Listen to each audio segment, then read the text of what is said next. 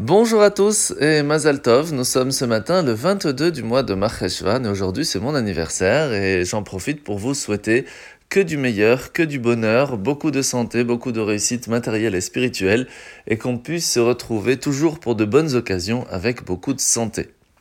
Alors aujourd'hui dans le Tania nous sommes au chapitre 29.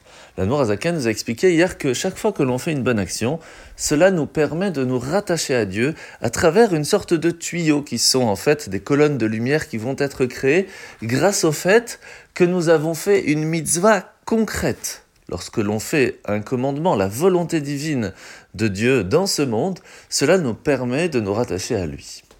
Première question ce matin, à quel niveau nous allons nous rattacher? Et deuxième chose, est-ce qu'il faut absolument faire une mitzvah concrète ou l'étude de la, Torah pourrait suffire? Premièrement, il faut comprendre qu'il y a deux Gan Eden, deux jardins d'Éden, bien sûr avec différents niveaux entre les deux, mais de façon générale, celui qui est inférieur, celui qui est plus haut. Lorsque l'on fait une mitzvah concrète, cela nous permet de nous rattacher à la couronne de Dieu, au Keter, qui se trouve dans le jardin d'Éden, dans le Gan Eden inférieur. Cette couronne, qui est le mot Keter en hébreu, a la valeur numérique de 620, qui est en fait les 613 commandements rajoutés aux sept lois que les sages nous ont rajoutées. À partir de là, lorsqu'une personne va faire une mitzvah concrète, mais va rajouter une ferveur, un cœur, elle va y mettre toute son âme, une concentration spéciale, une kavana, cela lui permettra de s'attacher à un niveau de Dieu qui sera encore plus haut.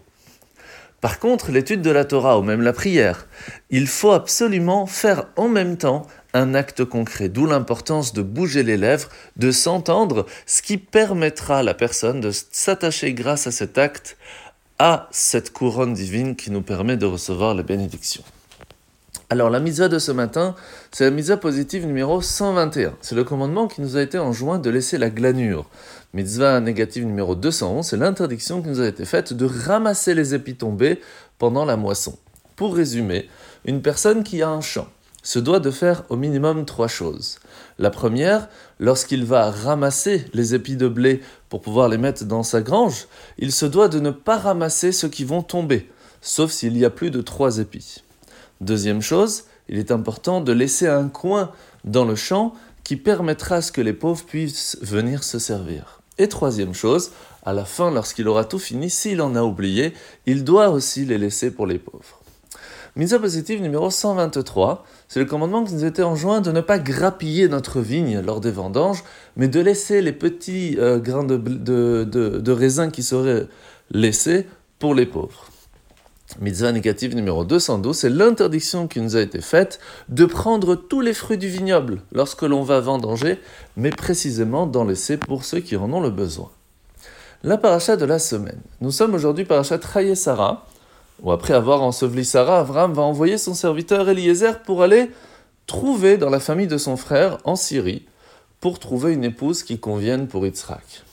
Il faut savoir que les prophètes identifient souvent la relation entre Dieu et le peuple juif à celui d'un mari et d'une épouse. Par rapport à cela, nous comprenons l'importance que nous avons tous et toutes de pouvoir aider à ce que ce mariage puisse se faire. Et lorsque nous sommes envoyés dans ce monde, un de nos buts est d'aider à ce que notre frère juif puisse lui aussi retrouver ce mariage et ce lien éternel que nous avons entre nous et Dieu. Quelle que soit la façon, il est important de l'aider. En vous souhaitant de passer une très bonne journée et à demain.